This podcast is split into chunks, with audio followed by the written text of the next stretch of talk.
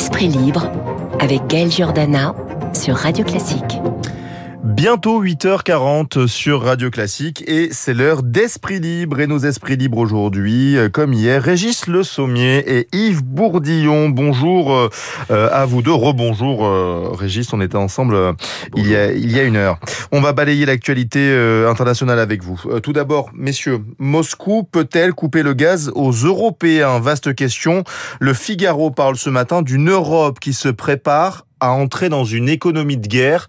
Euh, vous voulez réagir Qui veut réagir en premier? Bah, Régis euh, une, une, économie de guerre, on, on, on l'est déjà euh, dans une, économie de guerre. Hein. Souvenez-vous euh, euh, de la phrase un petit peu malheureuse à l'époque, au vu justement de ce qui s'est passé par la suite de Bruno Le Maire, qui disait que il fallait mener une guerre économique totale à la Russie. Ça n'avait pas trop plu aux autorités russes à l'époque. Ça a été hein. retoqué, je crois, par le président Emmanuel Macron lui-même d'ailleurs.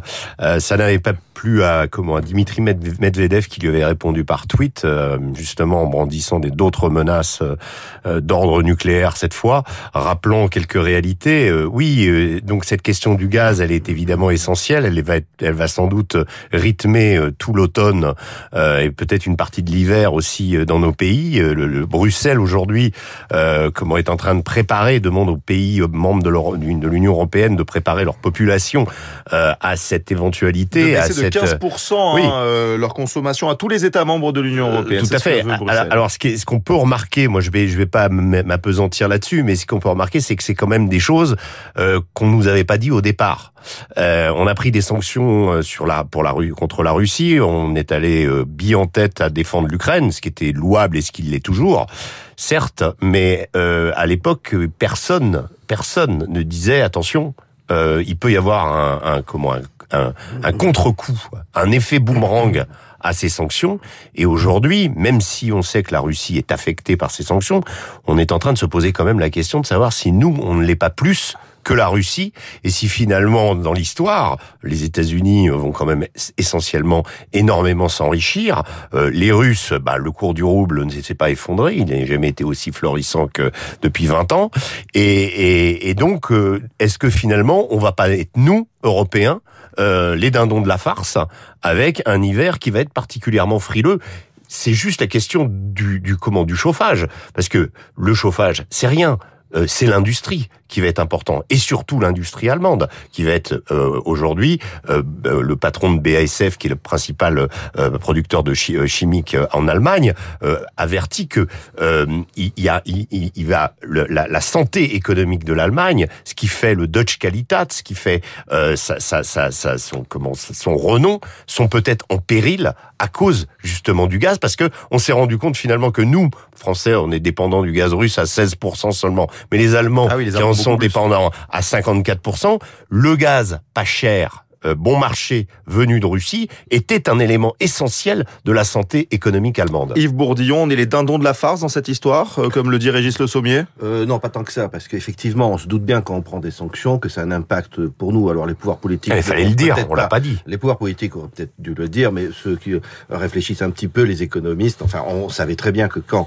on fait des sanctions, il y a des contre-sanctions, et puis si on se prive de commerce et d'investissement avec un pays, bah, ce commerce et cet investissement, si on le faisait, c'est qu'il nous rendait service. Cela dit, un tuyau a toujours debout, c'est-à-dire que si euh, le gazoduc est coupé, nous on n'a plus de gaz, mais euh, la Russie n'a plus de recettes. Le gaz c'est quand même le quart de ses recettes à l'exportation, comme le pétrole.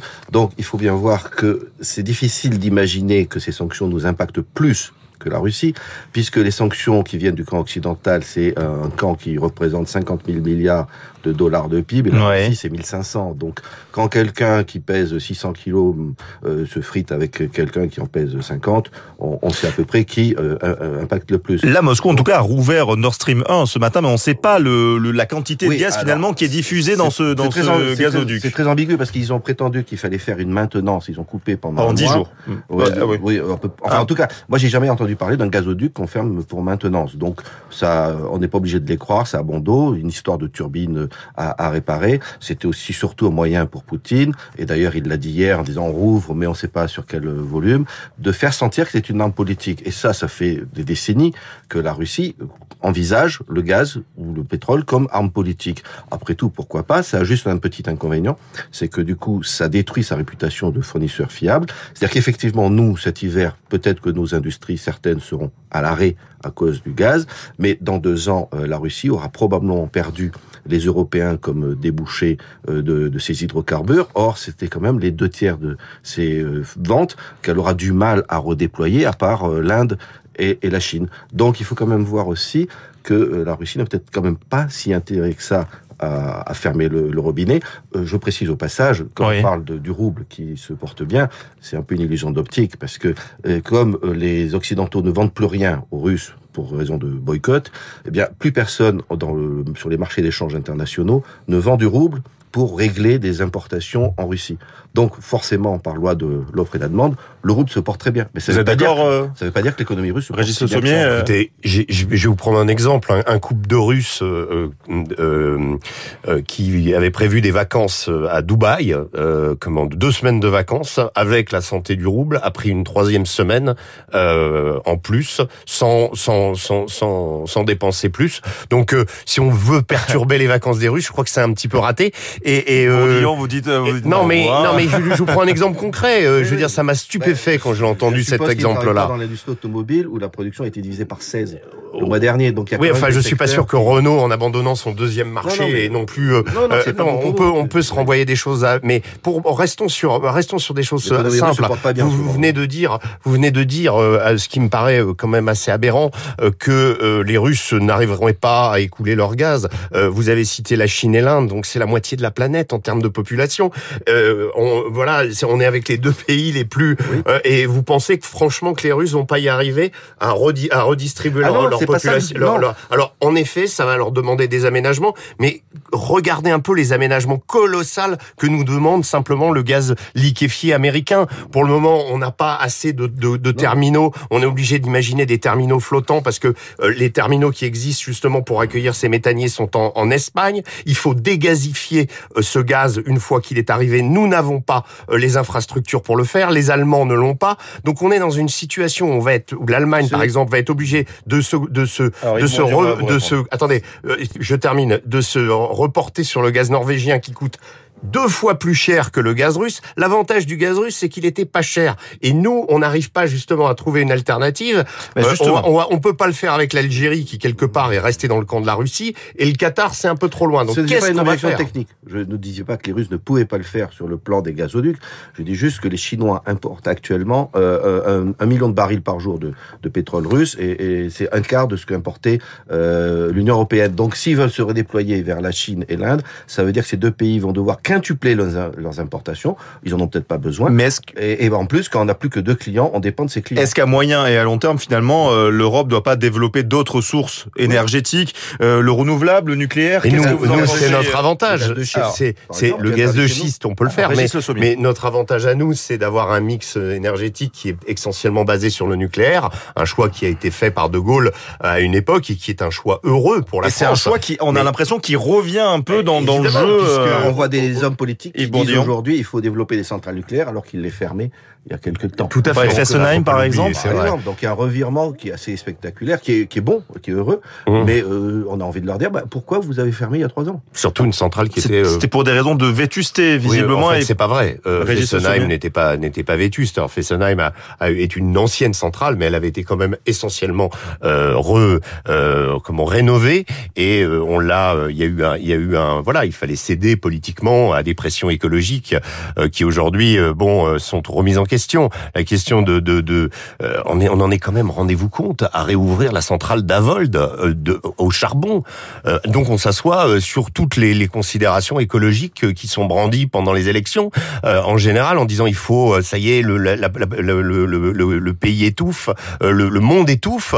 en Allemagne, pareil, ils ont donc ils avaient déjà réouvert à cause de leur de l'abandon du nucléaire après la, l'affaire de Fukushima, euh, par décision unilatérale d'Angela Merkel, les Allemands ont, avaient réouvert des centrales à charbon, ils en ont ouvert encore plus, les Pays-Bas aussi.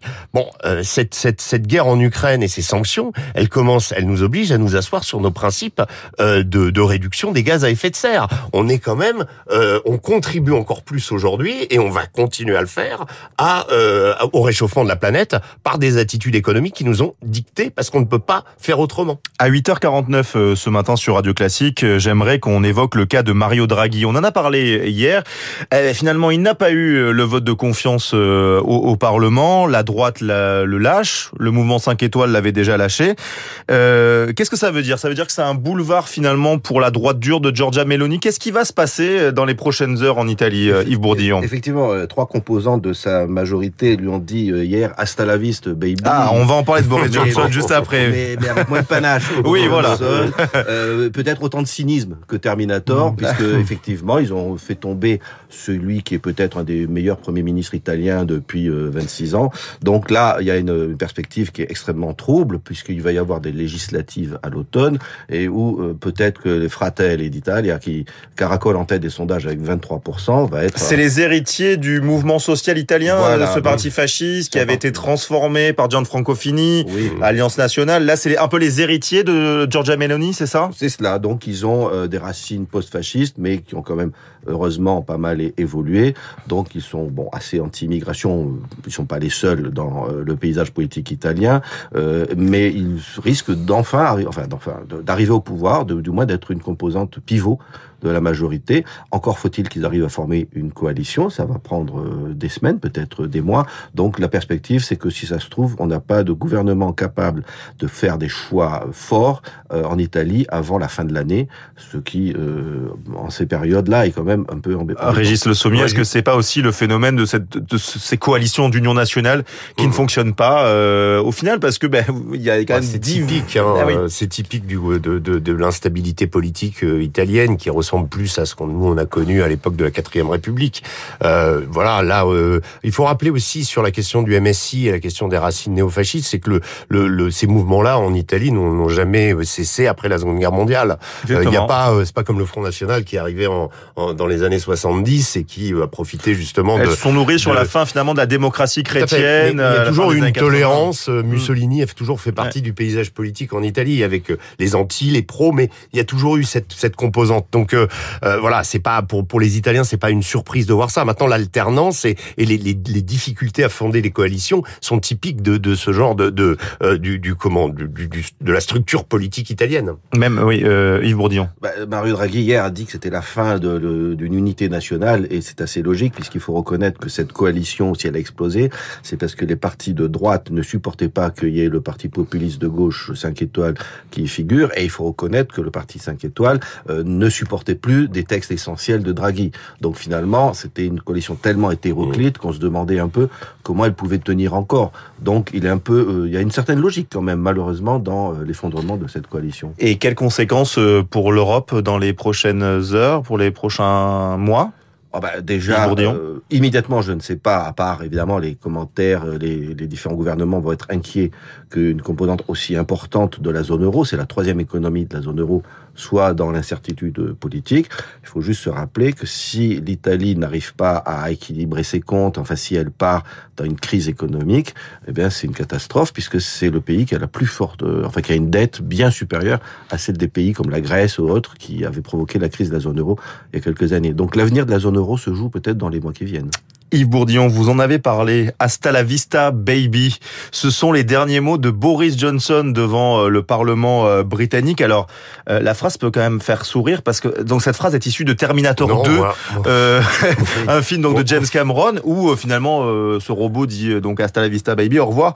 Euh, Régis Le Sommier, Boris Johnson qui dit ça devant les, les députés. Moi, moi, elle me fait. non, non, je la trouve tout Ça à fait gueule. typique de, de Boris Johnson. Je trouve qu'elle synthétise tout à à fait le personnage. Je, je, juste avant de venir, j'ai remis le nez dans, dans, dans, un livre qui avait été écrit par Boris Johnson à l'époque où il était maire de Londres en 2015, un livre qui s'appelle Winston. Donc, euh, remarquable. voilà, remarquable, ou euh, remarquable, mais où on sent chez Johnson une espèce de de, euh, de comparaison permanente avec le personnage de Churchill et, lui-même. Euh, il il parle justement du côté fantasque, du côté excentrique. il dit pas alcoolique, même s'il revient un peu sur sur, les épisodes, les épisodes sérieux aussi de, de Churchill, hein, la guerre bien des sûr, etc. Mais le l'idée du moment dans l'histoire, ça commence par ça d'ailleurs. Il explique, il, il amène le, le, lecteur au Commons, à, à l'endroit où euh, Churchill s'est trouvé seul face euh, à comment gouvernement euh, comment anglais à l'époque qui lui était pour négocier avec l'Allemagne, en disant non, il faut pas négocier parce que c'est ça son, son son vrai moment. Et, et bon, on pourra dire que Boris Johnson lui a connu le Brexit comme moment historique. Il a fait, il a fait, il a influencé quand même le, ah les destinées de son pays.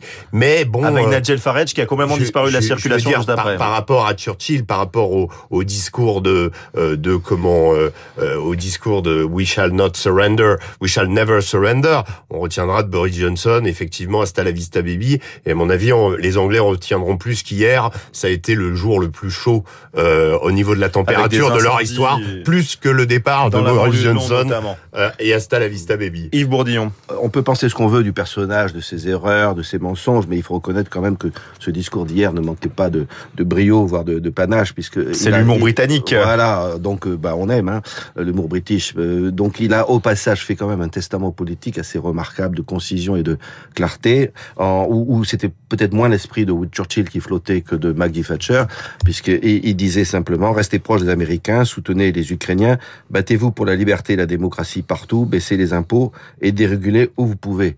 Euh, donc voilà, en quatre lignes, il donne euh, des conseils à son successeur. Quand je, quand je vous entends, j'ai l'impression que Boris Johnson, il sera, il sera meilleur finalement hors de la vie politique. C'est un ancien journaliste hein, mhm. qui, avait, qui avait été d'ailleurs euh, connu pour avoir inventé des choses comme la courbure des bananes. Il suivait notamment euh, euh, la Commission européenne à l'époque. Il avait un rapport très particulier avec la réalité. Avec les fake news, ouais. Donc, qu'est-ce qui va devenir Boris Johnson dans les une minute qui nous qui nous reste Ah, il risque d'être quand même, enfin, de plus compter beaucoup dans la vie politique britannique. Cela dit, après, on, ça, ça, reste un personnage quand même assez fort et assez inspirant peut-être pour euh, pour son parti, puisque quand même il a il a c'est lui l'homme du Brexit et que ses successeurs sont aussi des Brexiteurs. Il est quand même, ah, il est euh, juste pour dire, il est il est acclamé à la fin par les députés conservateurs. C'est bizarre aussi. Y compris ceux qui l'ont lâché. Et y compris ceux qui l'ont lâché. Ceux qui l'ont lâché parce qu'ils sentent que c'est le clap de fin aussi. Alors je pense qu'il arrivera à s'en retirer euh, convenablement. vous savez, les Anglo-Saxons arrivent très très bien en général à se reconvertir dans le dans le business et donc il arrivera à trouver quelque chose. Ça c'est certain.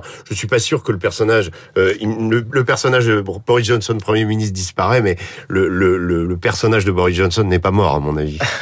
Un plaisir d'avoir été avec vous, messieurs, pour ces esprits libres. Régis Le Sommier, Yves Bourdillon, euh, des euh, échos. On revient dans quelques instants sur...